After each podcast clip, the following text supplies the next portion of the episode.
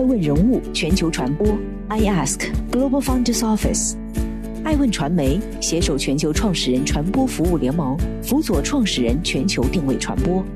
欢迎您每天聆听爱问人物。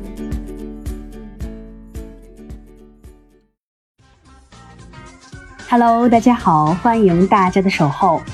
本期播出的是《完美日记》，成立三年，估值四十亿美元。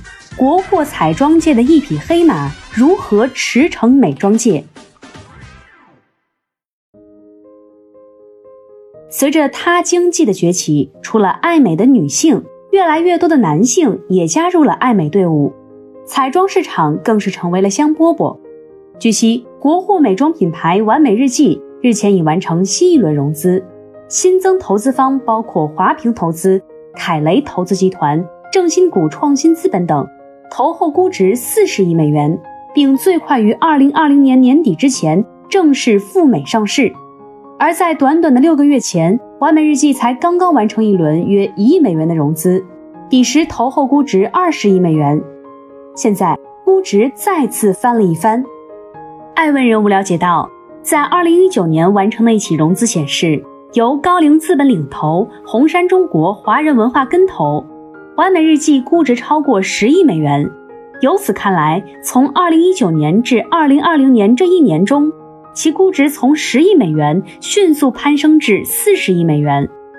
现在，国货彩妆界的这匹黑马正在驰骋美妆界，备受青睐。在完美日记亮眼的成绩下，有多少人关注到其今年才只有三岁？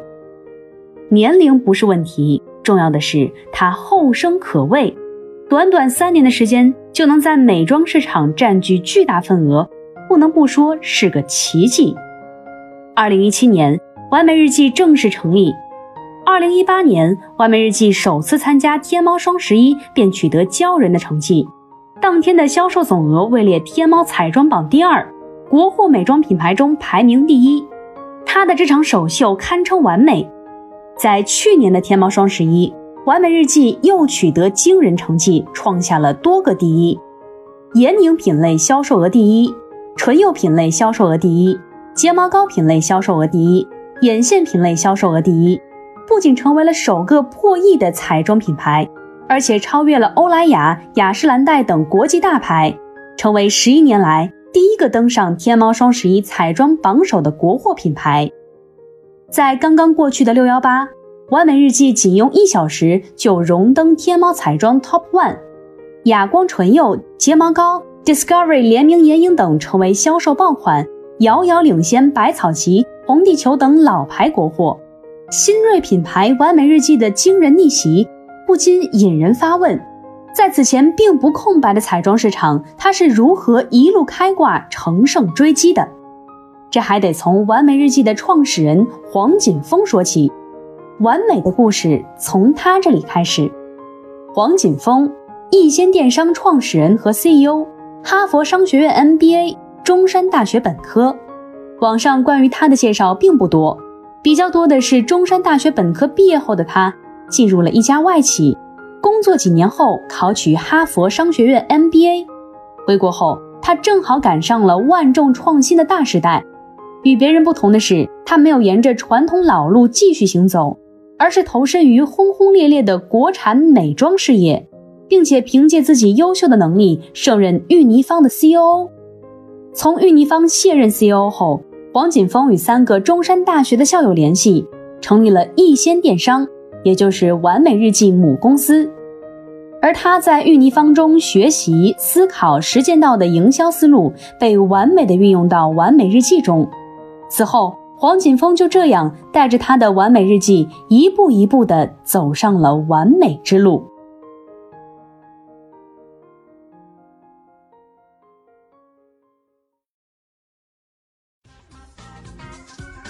欢迎继续聆听《守候》，爱问人物全球传播，正在播出的是《完美日记》，如何走出完美之路。在各自领域有一席之地的品牌，都有一套自己的制胜法宝。如果说大疆是以产品取胜的典范，海底捞是以服务取胜的典范，那么完美日记就是以营销模式取胜的典范。作为国货美妆品牌的后起之秀，完美日记在成立伊始便将主心骨放在小红书、微博、抖音、哔哩哔哩、淘宝直播等各大主流流量平台。而小红书作为仅次于淘宝的美妆分享平台，是完美日记营销的最重要的一个入口。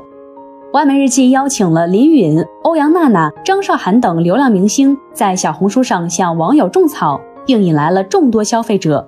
而在口红一哥李佳琦的直播间里，当然也少不了他。李佳琦推荐过其卸妆水、气垫粉底和粉钻口红，一句 “Oh my God，买它”让多少爱美女性动心下手。但是，完美日记的精明之处在于，它并非是一味寻求大牌明星的合作。而是将重心广泛投放腰部以下的小众 KOL，少数的明星和知名的 KOL 带一波口碑给品牌背书，在中小型的 KOL 上做大量的品牌曝光与销售转化，带起了一波人去买完美日记的产品，买过的人又开始继续分享自己的使用感受，又获取一波免费的品牌曝光。现在在小红书的搜索框输入“完美日记”四个字儿，会出现二十八万佳篇笔记，其中大多数笔记来自普通用户的体验感受，消费者的良心种草推荐，着实引来了一大波忠实粉。但是如果没有小红书等平台的提供，那么这些营销模式都不存在。小红书、快手、抖音、直播、B 站这些平台在二零一七到二零一九。正好进入了快速增长的时期，而完美日记正好赶上了视频化内容平台的崛起，搭上了这些平台的快车，一路突飞猛进。毫无疑问，他们短时间内的爆发带火了彩妆品牌，许多国货彩妆品牌在短短的时间内就能在这些社交平台被快速种草，通过天猫收割迅速完成品效合一。因此，完美日记平台营销的背后。平台才是关键，营销只是一种手段，品牌价值和理念的传播定位也很重要。完美日记经过三年高速发展，就跻身为彩妆领域的领头羊。而此次作为首个登上天猫超级品牌日的国货彩妆品牌，一举拿下行业纪录的好成绩，与其为消费者提供触手可及的美的理念是分不开的。通过将品牌对潮流趋势的观察。行业高标准工艺、跨界多元创意融合在一件件令人惊喜的产品中，完美日记让所有消费者都能轻而易举地体验和探寻属于自己的美。此外，完美日记能在短短的三年内取得现在的成绩，还在于它的极致性价比。它就像是彩妆界的小米，便宜又好用，是众多大牌的平价替代品。让很多爱美女性都能消费得起，更是以学生党为首的众多年轻消费群体的宝藏。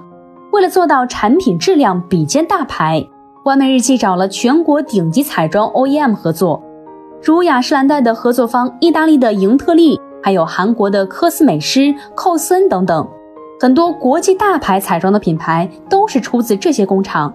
虽与大牌产品同质，但完美日记的定价策略却是平价。它的产品多数是百元以下，性价比高的广告投放方式，无疑给完美日记带来定价上的优势。大牌同质，再加上平价优势的定位，才有了消费者眼中极致性价比的完美日记。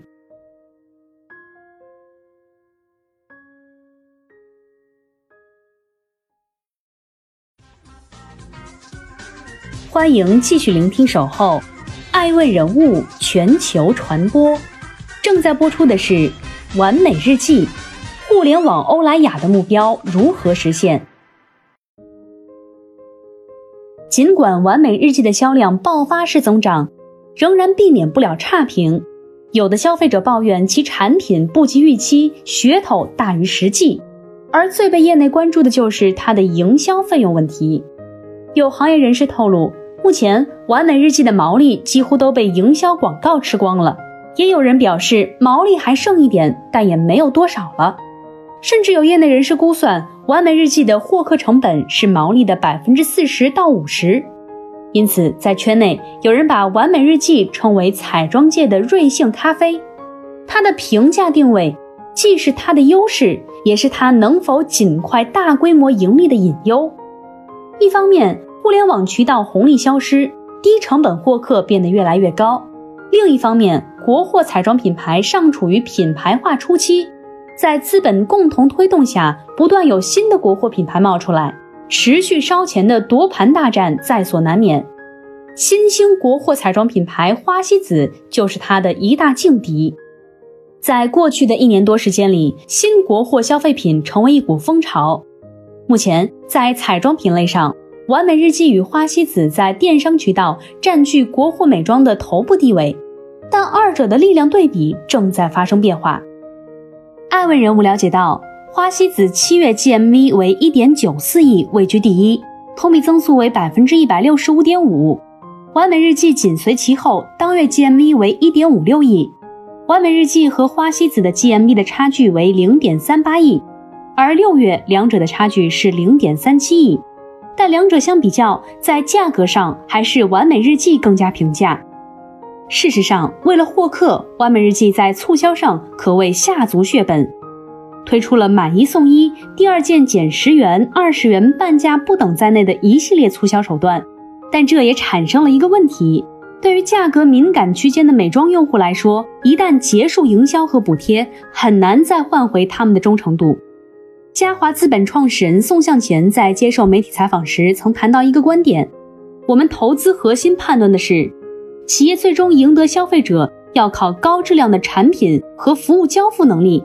但凡找捷径的，事后看都是一地鸡毛，还是要踏踏实实做事情。和很多野蛮生长的互联网品牌不同，完美日记创始人团队大多是从 Procter and Gamble 出身，具有强烈的品牌意识。自诞生那天起，完美日记就目标高远，明确提出了互联网时代的欧莱雅的品牌愿景。不过，要想实现互联网欧莱雅的目标，完美日记要走的路还很长。安慰人物认为，随着消费升级，各种美妆品牌的大量崛起。价格将不再是美妆品牌竞争的关键，营销模式也不能确保万无一失，产品质量才是核心。只有拥有产品力的企业，才能获得消费者的认可，掌握行业的话语权，成为同行的领头羊。价格优势只能是一时，而非长久之计。